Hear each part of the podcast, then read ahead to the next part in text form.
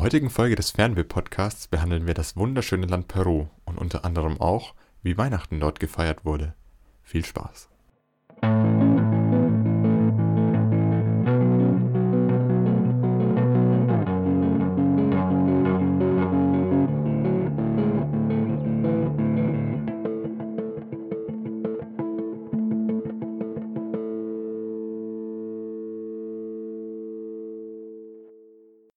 Gut, dann herzlich willkommen zur dritten Folge ähm, meines Podcasts. Bei mir ist heute die Lisa. Hallo Lisa. Hallo. Hi, ähm, du warst ja in Peru. Erzähl doch mal, wie kam es denn dazu und was hast du denn dort gemacht? Genau, also ich war eineinhalb Jahre in Peru und zwar habe ich ein soziales Jahr dort gemacht ähm, über eine Organisation. Ähm, ich habe mich eigentlich für ein halbes Jahr beworben und habe dann eben das halbe Jahr in dem Programm absolviert und danach bin ich habe ich mich entschieden noch länger zu bleiben und habe mir dann auch dort selbst einen Job gesucht und ähm, habe dann quasi verlängert, weil es mir so gut gefallen hat. Genau. Das klingt sehr cool. Ähm, was genau hast du denn, also was genau hat deine, deine ähm, Arbeit sozusagen ausgemacht? Ähm, genau, also ich habe dort hauptsächlich Englisch unterrichtet. Ähm, also ich war an, an, also das war eigentlich so das Rathaus von Tumbes. Also Tumbes ähm, ist die nördlichste Stadt in Peru, ähm, wo ich eben war. Das ist fast an der Grenze zu Ecuador. Und ähm, da habe ich eben so ähm, Kurse gegeben die waren immer dreimal in der Woche und ich hatte verschiedene Kurse ähm, für Erwachsene. Also da kamen dann alle möglichen Leute ähm, über Anwälte, Sekretärinnen, ähm, Taxifahrer. Genau, also es war einfach ein gratis Englischkurs und ähm, nebenbei habe ich samstags auch noch an der Grundschule Englisch unterrichtet. Genau. Richtig cool. Und ähm, also über welche Organisation ging das oder wie bist du dazu gekommen? Ähm, genau, also die Organisation heißt AFS, ähm, American Field Service, und die bieten eben mehrere Programme an. Die bieten auch Schüleraustausche an und eben auch ähm, freiwillige soziale Jahre über weltwärts, ähm, ähm, genau über ein Jahr oder eben über ein halbes Jahr. Okay, sehr cool. Genau. Ähm, wie hast du dort gewohnt? Also wo bist du untergekommen?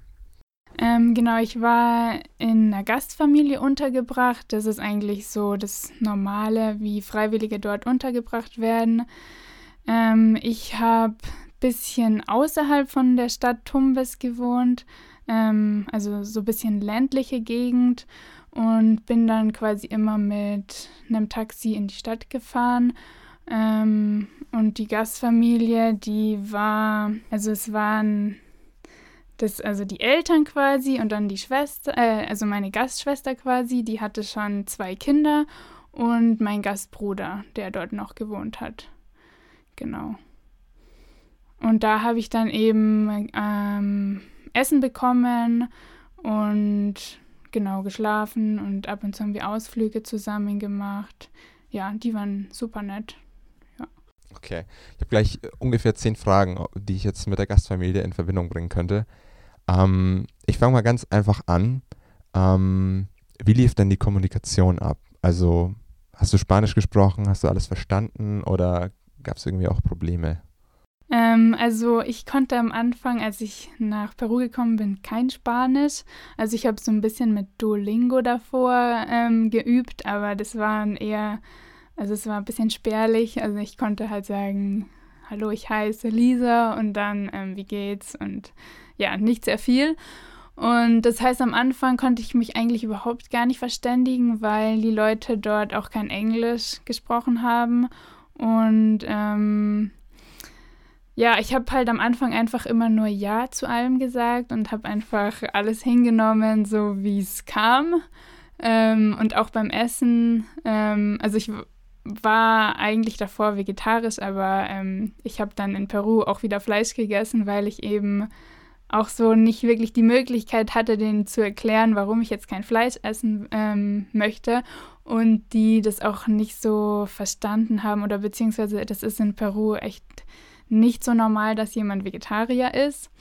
Und ähm, genau, also am Anfang war es echt ein bisschen schwierig und ich habe einfach alles mitgemacht und ja, ähm, ich hatte dann nebenbei auch so eine Art Spanischkurs, aber eben auch von einer Person, die ähm, kein Englisch konnte und deswegen war das auch so ein bisschen ähm, Selbstinitiative. Also ich habe dann eben viel Vokabeln gelernt am Nachmittag, wenn ich Zeit hatte und hatte auch ein Spanischbuch dabei und da habe ich mir dann die Grammatik so ein bisschen beigebracht. Und dann nach so drei Monaten hat man dann schon viel verstanden. Ähm, und nach so vier, fünf Monaten konnte man sich dann eigentlich so unter, also konnte man alles sagen, was man sagen möchte. Genau. Also es kommt dann schon relativ schnell. Cool. Also im Endeffekt hast du einen Spanischkurs erhalten von jemandem, der kein Spanisch spricht und Englischkurs gegeben, nee, von jemandem, der kein Englisch, Englisch spricht, spricht genau. genau, und Englischunterricht gegeben, ohne selber Spanisch zu sprechen. Ja, genau. Also das, ähm, der Englischunterricht war am Anfang auch ein bisschen lustig, weil ähm, ich wusste, also bei meiner ersten Englischunter äh, und bei meinem ersten Englischunterricht, ähm, da war mir gar nicht so klar, dass ich überhaupt schon ähm, einen Kurs jetzt quasi geben sollte. Ich dachte, das war so eine Art Vorbesprechung. Und dann haben sie mich auf einmal so, haben sie mir eine Tafel dann ähm, hergeholt und so Stühle vor mir aufgestellt. Und dann war mir irgendwann so klar, ah ja, okay, äh, ich soll jetzt schon was unterrichten.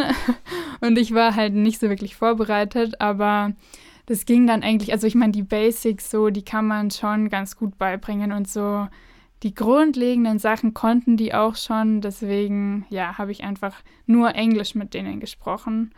Ähm, und ja, mit Zeichensprache und so. Und dann im Laufe vom Kurs habe ich dann eben auch ähm, Arbeitsblätter vorbereitet und eben schon davor so ein bisschen die Übersetzungen mir halt angeschaut und dann habe ich mir dadurch auch so ein bisschen mehr Spanisch beigebracht quasi. Genau. Okay, das klingt dann doch irgendwie ganz vernünftig. Also das ist auf jeden Fall eine gute Grundlage, mit der du arbeiten konntest an, an Englischniveau. Ja. Okay. Schon. okay. Gut, dann möchte ich äh, kurz auf den Punkt zurückkommen, den du schon angeschnitten hast, und zwar ähm, Ernährung. Ähm, mhm. Ja, was hast du gegessen, getrunken ähm, oder was isst, trinkt man mhm. so generell in Peru? Genau, also in meiner Gastfamilie gab es eigentlich jeden Tag Reis. Oder das ist eigentlich so das grundlegende Nahrungsmittel in Peru, ähm, äh, weil es einfach günstig ist und dort auch angebaut wird. Also da gibt es sehr viele Reisfelder. Ähm, das heißt, man hat eigentlich mittags und abends immer Reis bekommen und dann dazu gab es oft Bohnen. Ähm, das ist auch günstig dort und ähm, ja, sehr gesund. Also viel Bohnen und dann meistens noch ein Stück Fleisch dazu, meistens Hühnchen. Ähm, genau, das war eigentlich so das grundlegende Nahrungsmittel, was man da so bekommen hat, also Reis, Bohnen und Hühnchen. ähm, aber, und Bohnen gab es eben so ganz viele verschiedene Art und Weisen. Also da, da gibt es jetzt nicht nur so Kidneybohnen oder so, sondern alles Mögliche. Und ähm, die kaufen, also es gibt auch dort kein Dosenessen, sondern eben die getrockneten, die man dann eben davor einlegen muss und dann kochen muss. Genau, und was man im Norden von Peru sehr viel auch bekommt, ist Fisch. Also wenn man jetzt irgendwie ins Restaurant geht oder so, dann bekommt man viel ähm, Fisch, was sehr gut ist. Ähm, Ceviche zum Beispiel, das ist so roher Fisch in, in Limonensaft ähm, gegart. Das ist sehr lecker und muss man unbedingt probieren, wenn man dort ist. so eine Spezialität. Ähm, genau. Und sonst, ja, zum Frühstück habe ich meistens ein Jugo bekommen, also ein Früchtesaft, also mit frisch, ähm, mit frischen Früchten quasi. Genau. Mm. Habe ich was vergessen? Ach ja, und was es auch noch viel dort gibt, sind Bananen. Also auch so grüne Bananen und Essbananen, die man quasi kocht oder anbrät. Ähm, das ist auch sehr günstig dort und schmeckt auch super. lecker. Genau. Gibt es andere lokale Früchte, Gemüsesorten irgendwie, die halt, also viel auch vor Ort angebaut werden? Mm, also es gibt Kamotte heißt es. Das sind so, so eine Art Süßkartoffel, ähm, aber nicht so rötlich. Also das sind, also Kartoffeln gibt es dort auch viele und in allen möglichen Arten und Weisen. Die Kartoffeln kommt auch ursprünglich aus ähm, Südamerika. Und ähm, ja, Früchte gibt es auch sehr viele verschiedene. Also Maracuja gibt es zum Beispiel sehr ähm, häufig dort und auch ziemlich günstig. Oder ähm, Avocado gibt es auch sehr günstig dort, weil die eben dort angebaut werden. Ähm, genau. Also ja, es gibt echt viele verschiedene ähm, Sachen. Genau, die Namen, ich weiß nicht, ich habe schon viele wieder vergessen, leider. ja, gar kein Problem. Ja. Ähm, aber hat sie geschmeckt? Ja, auf alle Fälle. Mir hat es sehr gut geschmeckt. Also ich habe dort auch ein paar Kilo zugenommen, weil ähm, ja, bei der Gastfamilie war es auch immer so, die haben sich immer so gefreut, wenn man, wenn es einem geschmeckt hat und wenn man viel gegessen hat und ähm, ja, die haben sich echt immer gefreut und die haben sich auch gefreut, wenn man zugenommen hat, weil, sie mich, weil sie uns eh alle zu dünn fanden irgendwie so. ja, also die sind, also es gibt schon auch, weil Reis ist ja schon so ein Lebensmittel, was so ein bisschen ansetzt und ja, genau deswegen gibt es auch so Leute, also mm, meiner Meinung nach schon so viele übergewichtige Leute dort. Okay. Ja, genau.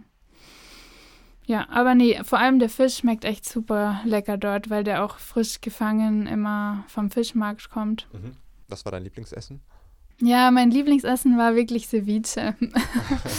das klassische. Nee, das vermisse ich auch richtig hier, weil hier bekommst du es halt vielleicht mal in einem peruanischen Lokal, aber das ist dann super teuer und schmeckt auch nicht so wie dort.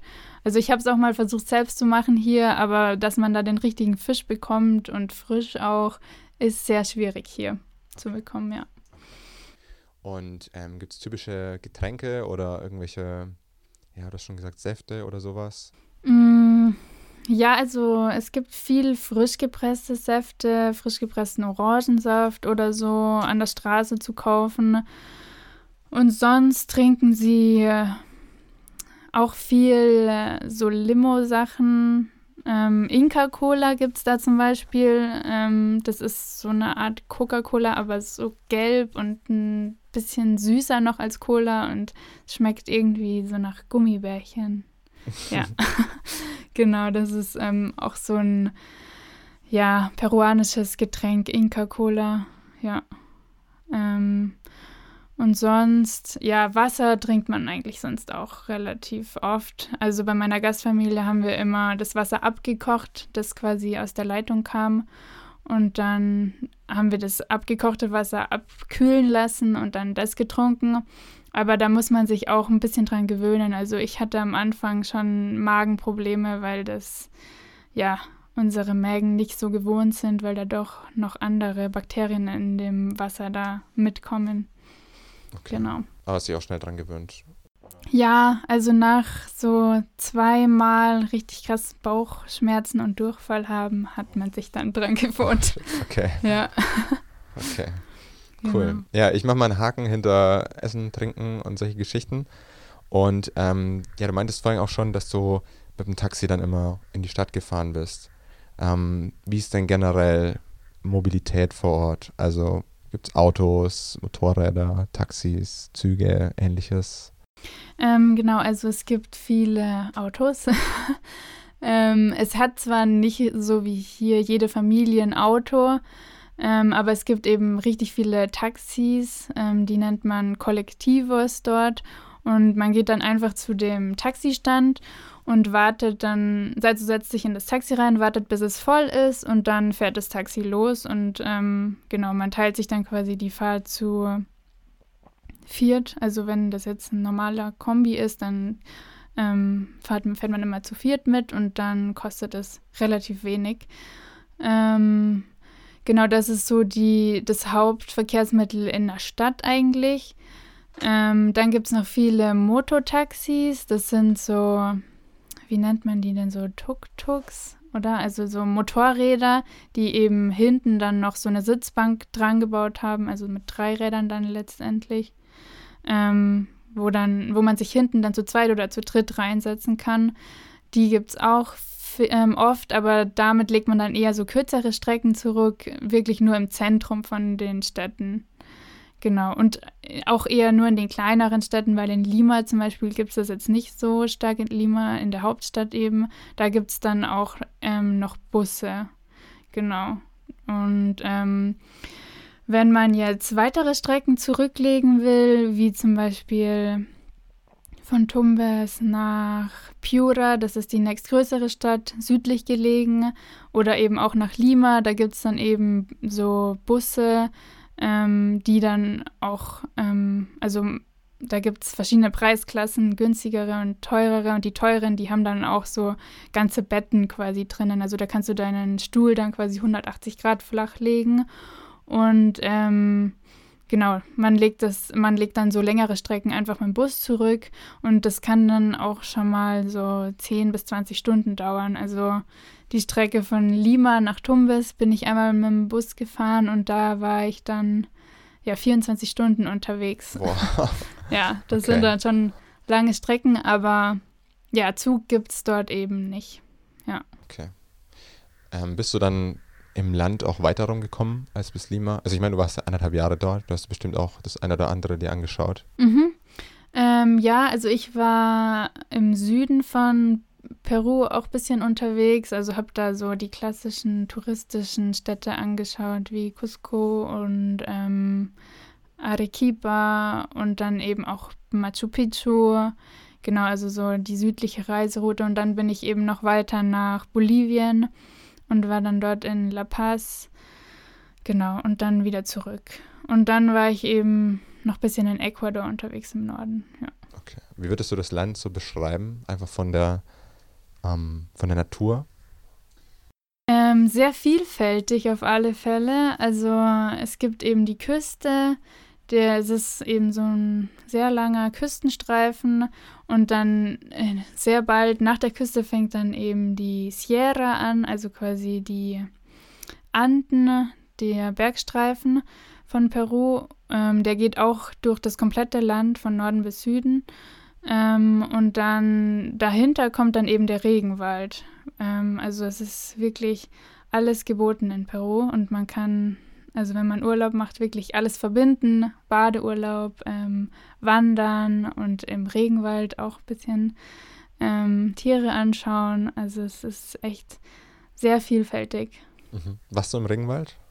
Ja, ich war in, in Tarapoto, war ich. Also es gibt eben eine Stadt, die Iquitos, das ist so die klassische Stadt eigentlich. Da war ich leider nicht. Ähm, aber ich war in Tarapoto, das ist auch ähm, eine größere Stadt im Regenwald. Genau. Und da waren wir dann auch, also da kann man echt super viel machen, Wasserfälle anschauen und ähm, ja, so am, am Fluss lang wandern und Tiere beobachten. Super schön. Mhm.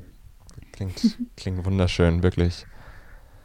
Okay, ähm, ich möchte jetzt das Thema Tourismus auch nicht allzu breit treten. Ähm, ich möchte mal wieder zurückkommen äh, auf deine Gastfamilie oder generell auf die Gesellschaft. Ich meine, du hattest ja ziemlich viel zu tun mit verschiedenen, Art, äh, verschiedenen Arten von Menschen, einfach in einem, in einem Englischkurs jetzt auch beispielsweise.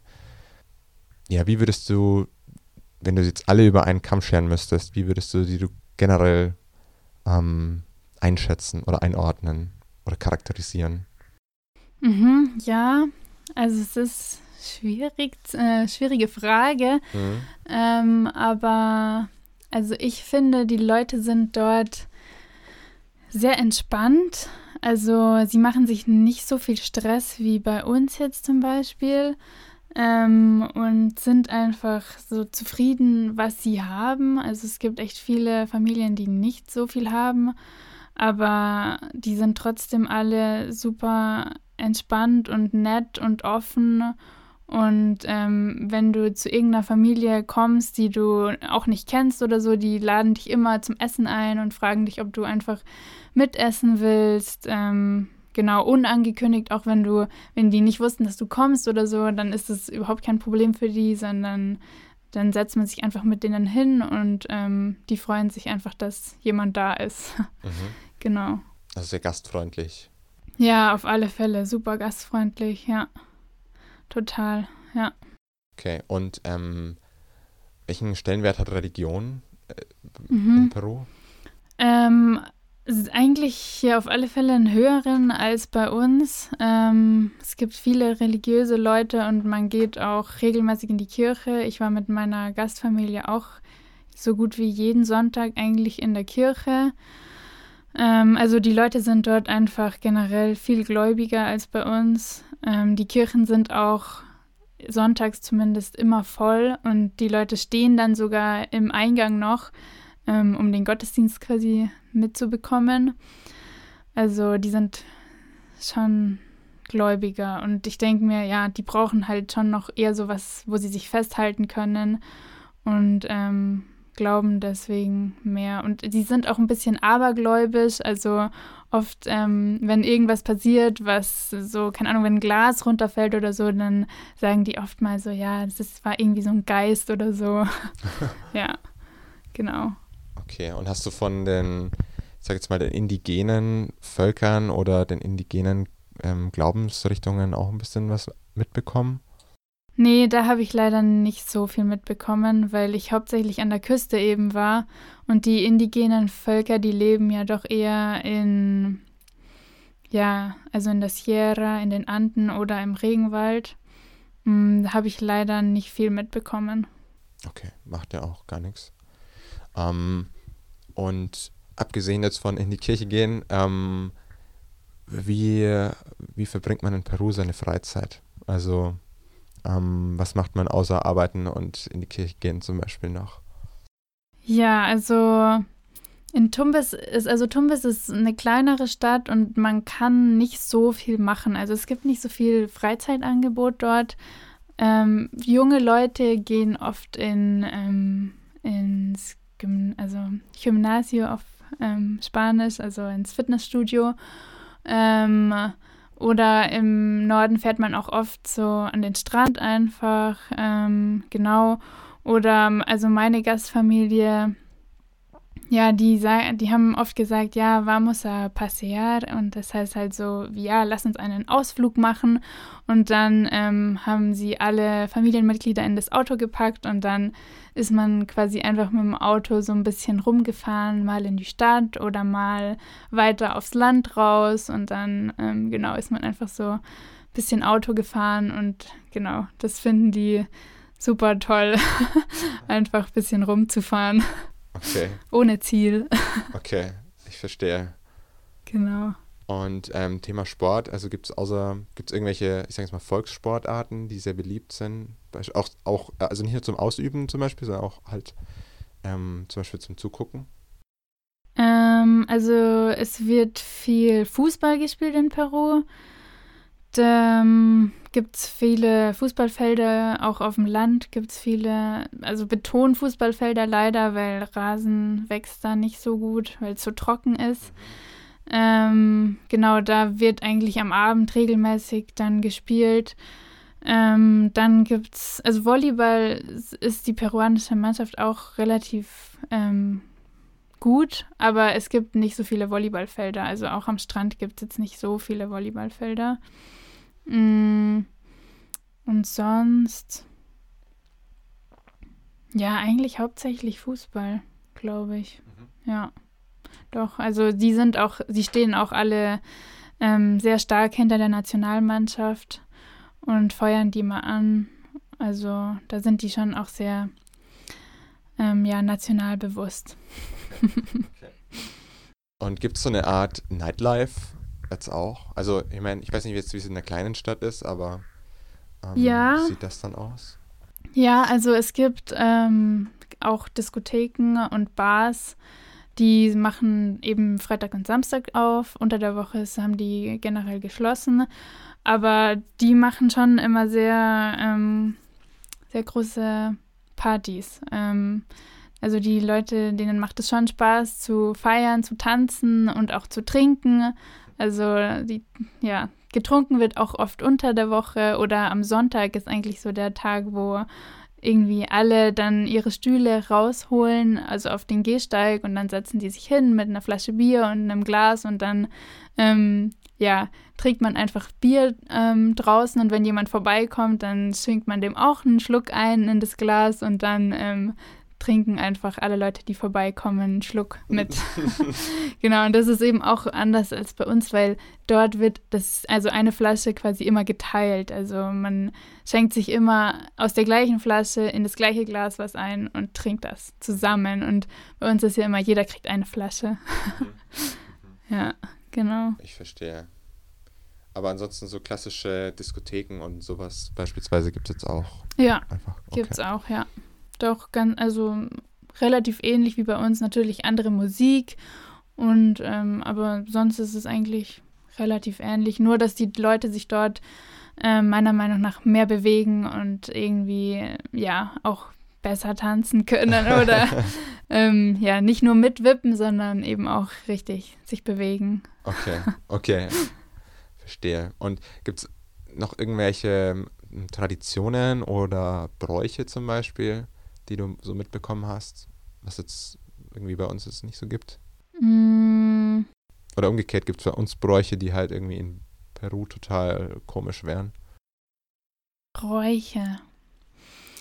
Puh. Nee.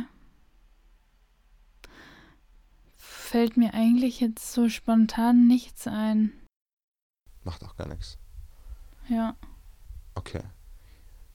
Gut, wenn du die Gesellschaft als, als Ganzes betrachten würdest, wo würdest du sagen, sind die größten, ähm, in Anführungszeichen, Probleme oder wo, wo ist so das größte Konfliktpotenzial in dem Land? Also ja, also die Probleme in dem Land, also ich glaube, das größte Problem von Peru ist eigentlich die Korruption, ähm, die es dort gibt. Also es wird Geld zur Verfügung gestellt vom Staat und dann wird es aber nicht richtig verteilt, weil die ähm, Präsidenten oder eben die ähm, Präsident oder Bürgermeister dann in den einzelnen Staaten auch, die bereichern sich dann erstmal selber mit dem Geld und dann geben sie quasi nur einen geringen Teil davon an die Bevölkerung weiter und investieren das auch anständig ähm, in irgendwelche Sachen, dass der Bevölkerung auch wirklich hilft. Und das, genau, das ist eigentlich, finde ich, das Hauptproblem, weil das Geld einfach nicht bei der Bevölkerung ankommt, sondern ähm, oft einfach gestohlen wird von den Präsidenten. Und ähm, ja, wenn die dann, ähm, also wenn die dann quasi fertig sind mit ihrer Zeit als Präsident, dann hauen die irgendwie ab und verschwinden und man weiß nicht, wo sie sind. Okay. genau. Und ähm, hauptsächlich finde ich auch, dass das Geld in der Bildung fehlt. Also es gibt viel, also die staatlichen Schulen quasi, die sind nicht sehr gut. Wenn man kein Geld hat und sein Kind quasi nicht auf eine Privatschule schicken kann, dann ist die Bildung sehr, sehr, sehr schlecht. Also dann, da wissen die manchmal wirklich nicht, wie man grundlegende Wörter im Spanischen schreibt. Das habe ich halt sofort gelernt, irgendwie mit meinem Spanischbuch und die lernen das nicht. Oder auch zum Beispiel Englischunterricht, der ist so schlecht in, also in Tumbis zumindest, ähm, die können einfach kein richtiges Wort aussprechen, weil denen die Aussprache nicht richtig gelernt wird und die Lehrer quasi selbst überhaupt kein Englisch können oder also schlechtes Englisch mhm. können. Genau, also da fehlt auf alle Fälle sehr viel ähm, Geld auch in der Bildung, ja. Okay. Ist die Bevölkerung generell dann auch arm? Ähm, ja, ich, also ich würde schon sagen, also es gibt natürlich reiche Leute, die irgendwie Glück hatten und ähm, oder irgendwie eine große Firma haben und es wird dann aber immer in der Familie quasi weitergegeben. Aber ja, die Großteil der Bevölkerung ist schon arm. Also es gibt viele ähm, Wohngebiete, die einfach nur aus, ähm, ja, aus Schlamm quasi gebaut, also die Häuser sind da nicht aus Ziegelsteinen gebaut, sondern einfach aus Erde und Schlamm. Und wenn es da dann irgendwie in der Regenzeit mal krass regnet und das Dach irgendwie nicht richtig ähm, hält, dann stürzen da auch Häuser ein und ähm, ja, also so hauptsächlich auch um die Stadt rum gibt es eben Wohngebiete, da merkt man schon, dass die Bevölkerung sehr arm ist. Und auch in den Anden wohnen sehr viele arme Leute. Ähm, dort gibt es dann auch keine Heizung oder die haben auch kein warmes Wasser. Und dann im Winter, wenn es da sehr kalt wird, da sterben dann auch viele Leute, weil die einfach, ähm, ja, weil die unterernährt sind und dann quasi ist es zu kalt. Oh, krass. Ja, aber ich denke, also ich glaube, im Vergleich zu anderen Ländern wie zum Beispiel Indien ähm, haben sie schon relativ viel, weil es eben viel Landwirtschaft gibt und ähm, zumindest das Essen schon, also so die Grundnahrungsmittel wie Reis oder Bohnen, also können sich die meisten dann schon leisten. Ja. Okay. Ja, also, also ich finde es schon arm, aber es gibt noch ärmere Länder. Mhm. Ja.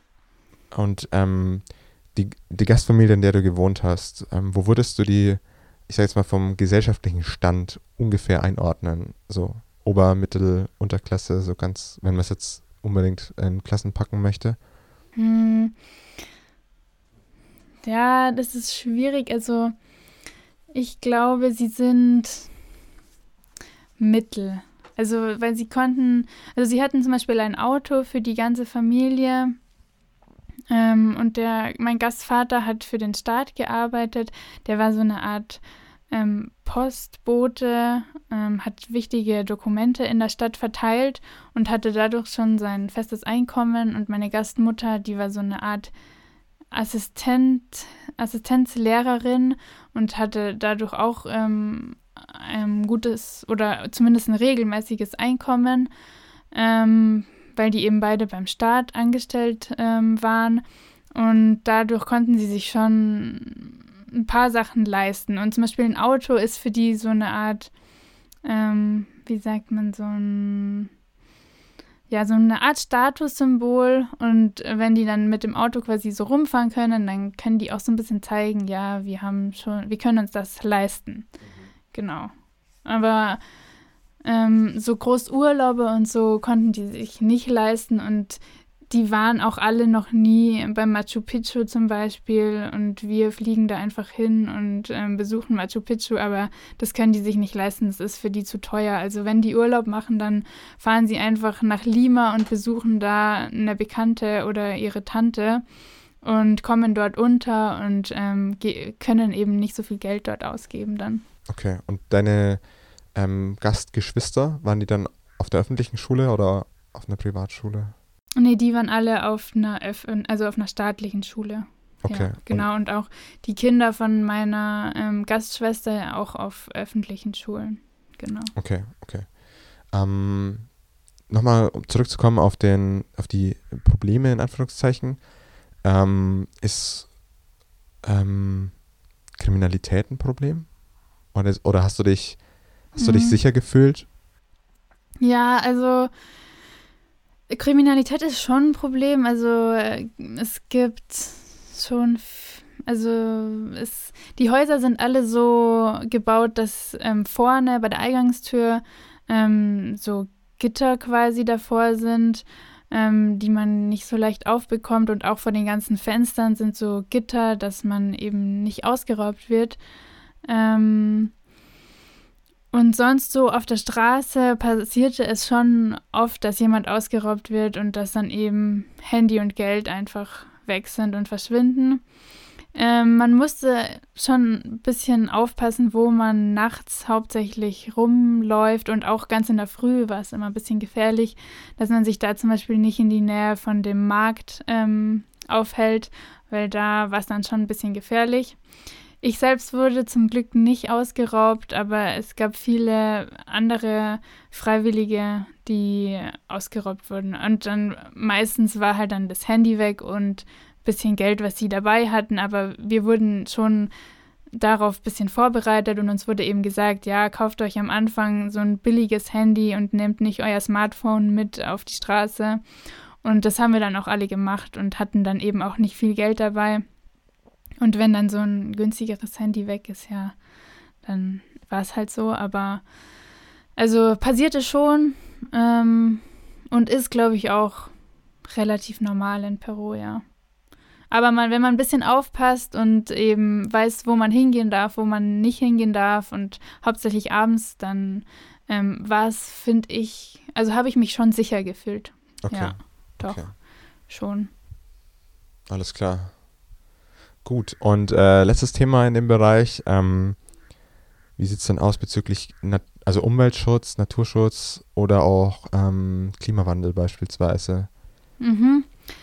Also ja, Umweltschutz gibt es dort eigentlich nicht so viel. Also die haben einfach keine Zeit oder was heißt näher Zeit, hätten sie schon, glaube ich, aber einfach nicht das Geld, so sich um die Sachen jetzt zu kümmern. Ähm, es gibt zum Beispiel, also es gibt prinzipiell keine Mülltrennung und der Müll wird auch oft einfach irgendwo hingeschmissen, wie zum Beispiel in den Fluss oder am Strand.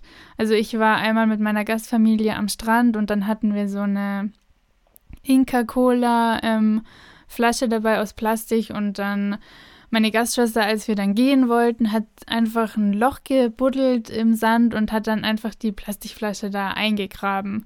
Und dann habe ich ihr gesagt, das ähm, ist nicht, also warum sie das macht und dass das ähm, für die Umwelt sehr schlecht ist, das hat sie überhaupt nicht nachvollziehen können und ähm, wollte das auch nicht mitnehmen. Also ja, so die sind dann auch nicht einsichtig irgendwie, dass, dass das schlecht ist. Also es ist auch oft, wenn man dann irgendwie im Auto saß und also in so einem Kollektivo-Taxi, dann ähm, haben Leute irgendwie ein Eis gegessen aus Plastik, aus so, aus so einem Plastikbeutel und dann einfach ähm, aus dem Fenster geschmissen. Und ähm, also da ist es nicht so wirklich angekommen dort. Und es wird auch super viel in Plastik verpackt und in Plastik verkauft, weil es halt einfach günstig ist. Und man so ähm, auch ein bisschen Geld verdienen kann, zum Beispiel irgendwie Früchte frische Früchte in Plastikdosen ähm, werden verkauft und das ist halt alles ähm, Plastik, ja. Genau, aber die machen sich da nicht so viele Gedanken. Nee. Ja. Genau, und ja, Klimawandel. Mm, also es gibt ja dort immer diesen El Nino, das sind dann quasi so sehr starke Regenzeiten. Und der kam in letzter Zeit auch immer häufiger. Also, dass es einfach die Regenzeit, ähm, dass es da sehr, sehr stark geregnet hat und dann auch Städte und Dörfer einfach überflutet wurden, weil es eben so stark regnet. Und das ähm, ja, kommt in letzter Zeit immer häufiger vor, dass es so stark regnet. Und ja, genau. Verstehe. Okay. Jetzt ähm, die Gegenseite dazu. Ähm, was ist dir denn besonders positiv aufgefallen oder auch was, ähm, was würdest du dir in Deutschland wünschen, was du, ähm, was du dort erlebt hast oder gesehen hast oder wie auch immer?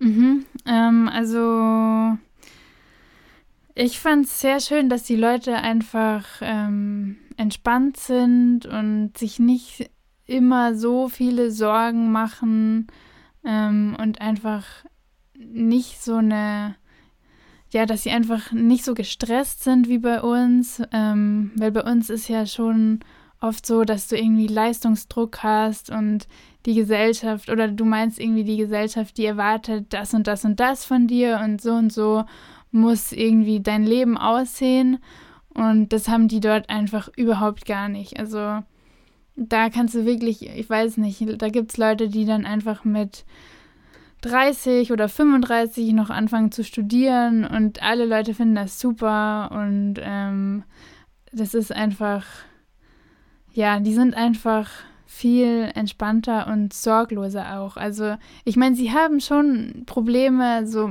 also viele haben Geldprobleme und müssen halt schauen, dass sie irgendwie de, ähm, Geld zum Essen herbekommen, aber trotzdem ähm, stressen die sich nicht so. Also die, die haben so irgendwie, die glauben einfach, ja, es wird alles gut.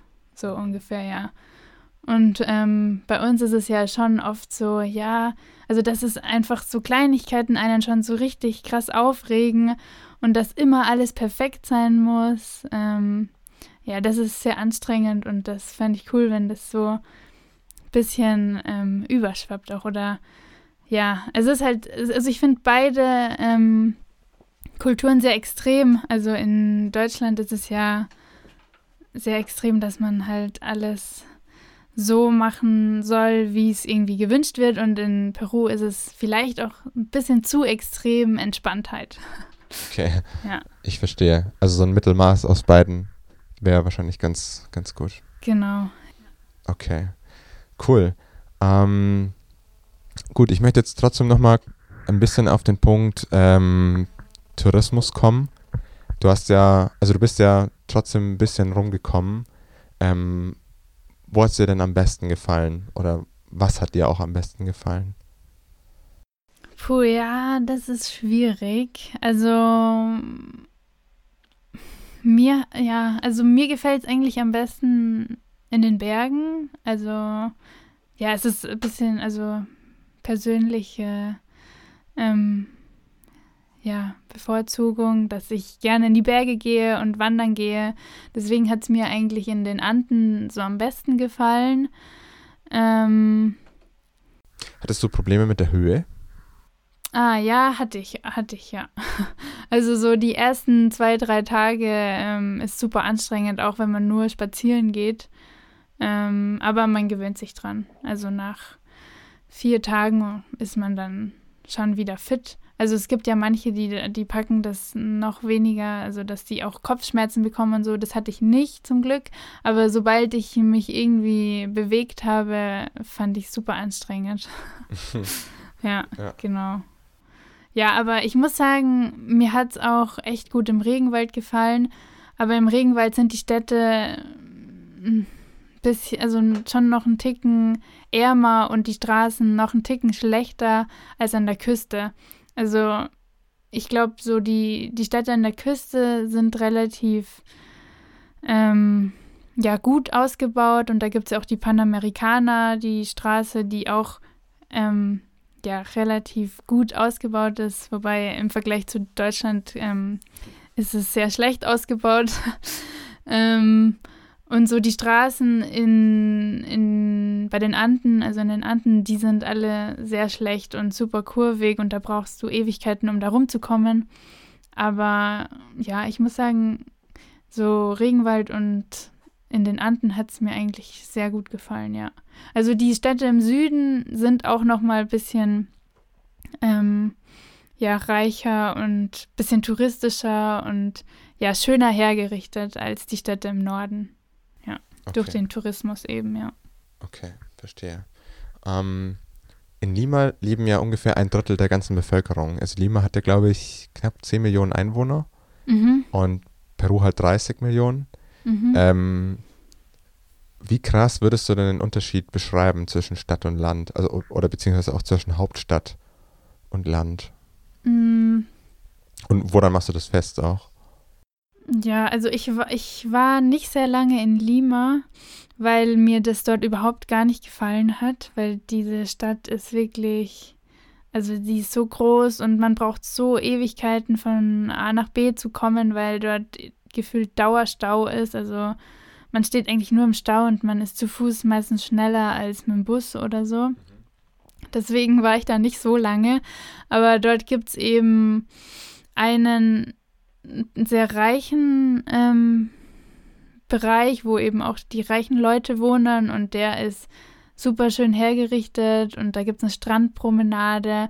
Und sobald du aber davon wegkommst, da wird es dann quasi immer ärmer und ähm, ja, die Häuser werden äh, nicht so gut ausgebaut und ja, also im Zentrum an sich ist es schon sehr schön und, und gut ausgebaut. Und dort sind dann eben auch die ganzen Hostels und die touristischen Sachen. Und genau, wenn du dann irgendwie weiter wegkommst von Lima, so auf der Panamericana, so ein bisschen Richtung Norden oder Süden fest, dann ist dann erstmal überhaupt gar nichts mehr und einfach nur Wüste und ja, da lebt dann niemand. Also es gibt viele Bereiche, wo einfach niemand lebt und nichts ist. Okay. Ja. Verstehe. Ähm, wenn du jetzt nochmal an den Anfang deiner Reise denkst, bevor du nach ähm, Peru überhaupt gegangen bist, was hattest du für Erwartungen? Ja, also ehrlich gesagt hatte ich nicht so viele Erwartungen, Ähm, also wir hatten schon so ein Wochenende, wo wir so drauf vorbereitet wurden und uns einige Sachen erklärt wurden und Tipps gegeben wurden. Ähm, aber so wirklich Erwartungen hatte ich eigentlich gar nicht. Also ich konnte mir nicht wirklich vorstellen, was jetzt auf mich zukommt. Ähm, ich wollte einfach nur Spanisch lernen, das war mir so sehr wichtig. ähm, aber sonst war ich eigentlich, hatte ich nicht viele Erwartungen. Mm. Und ich muss sagen, als ich dann dort angekommen bin, war ich auch erstmal sehr geschockt kulturell, weil ich noch nie in irgendeinem armen Land war davor. Und als ich dann die Häuser alle so gesehen habe mit den Wellblech, Wellblechdächern, genau, ähm, ja, war ich schon erstmal ziemlich geschockt. Und auch als ich dann von Lima in, nach Tumbes gefahren bin, ähm, dachte ich mir, oh je, da sollte ich jetzt, ähm, sollte ich jetzt längere Zeit aushalten.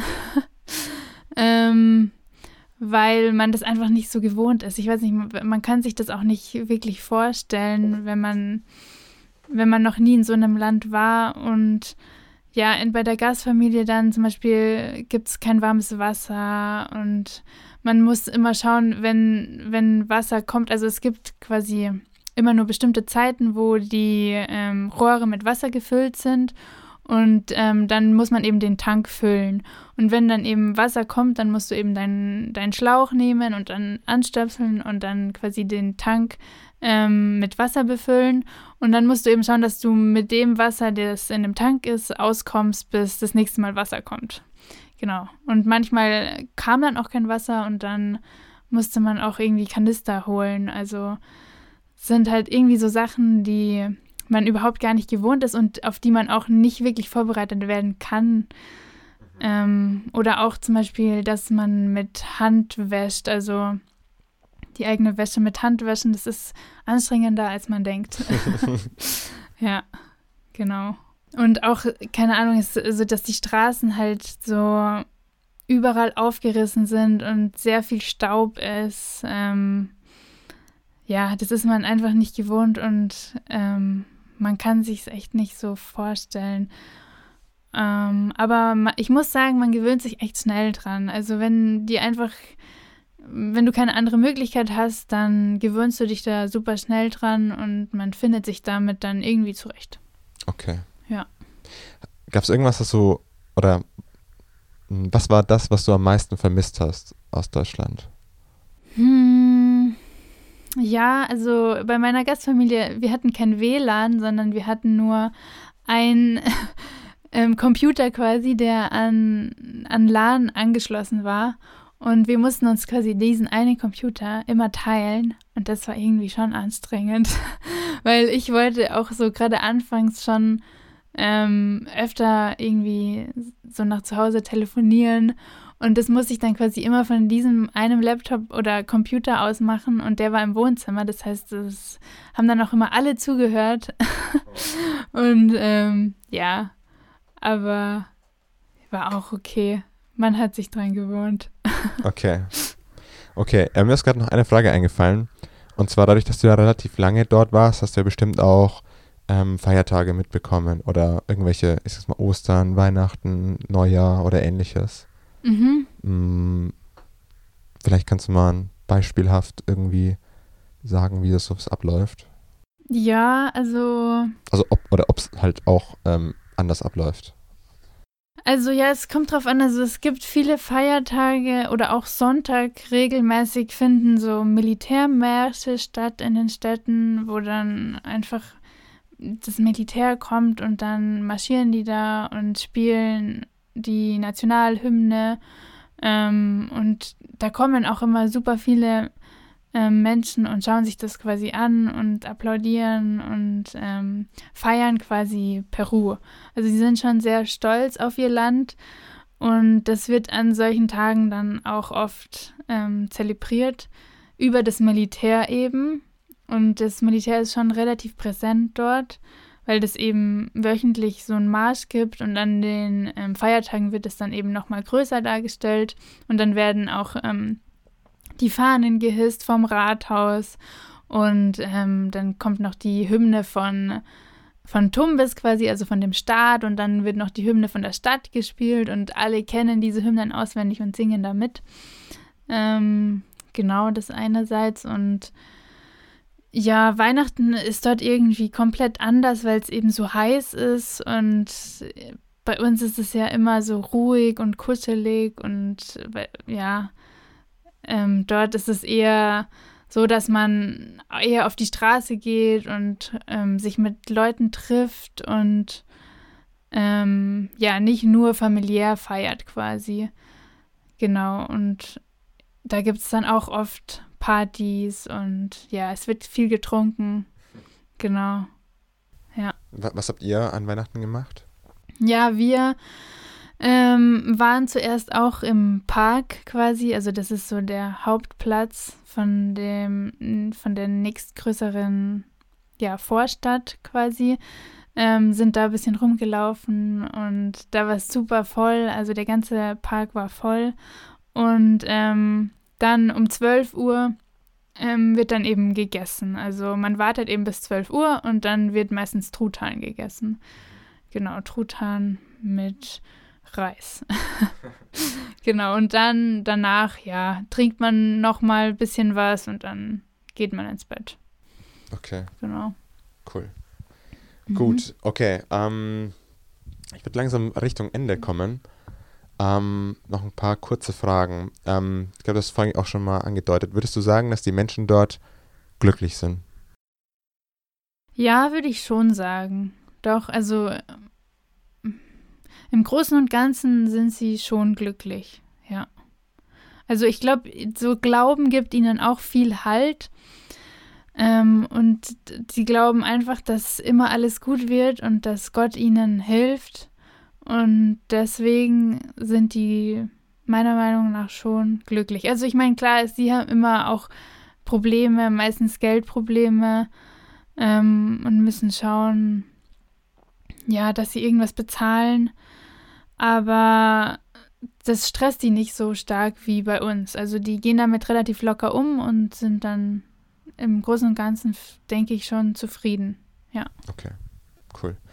Ähm, ja, würdest du wieder nach Peru gehen? Also würdest du deine Erfahrungen nochmal so machen, wie du sie gemacht hast? Oder bereust du irgendwas? Ähm, also ich würde es auf alle Fälle nochmal machen. Also ich habe es nicht bereut, dass ich nach dorthin gegangen bin und auch, dass ich dort länger geblieben bin, habe ich nicht bereut. Ähm, ich würde auch nochmal nach Peru gehen, eventuell für ein, zwei Jahre, aber ich würde nicht, mm, also länger würde ich wahrscheinlich nicht nochmal dorthin gehen, aber so ein, zwei Jahre schon nochmal, ja, genau. Ähm, doch, es, es ist echt cool, also die Erfahrung, die man da macht, die ähm, ist schon sehr besonders, ja. Mhm. Gibt es irgendwas, das du bereust, das du nicht gemacht hast, als du da warst?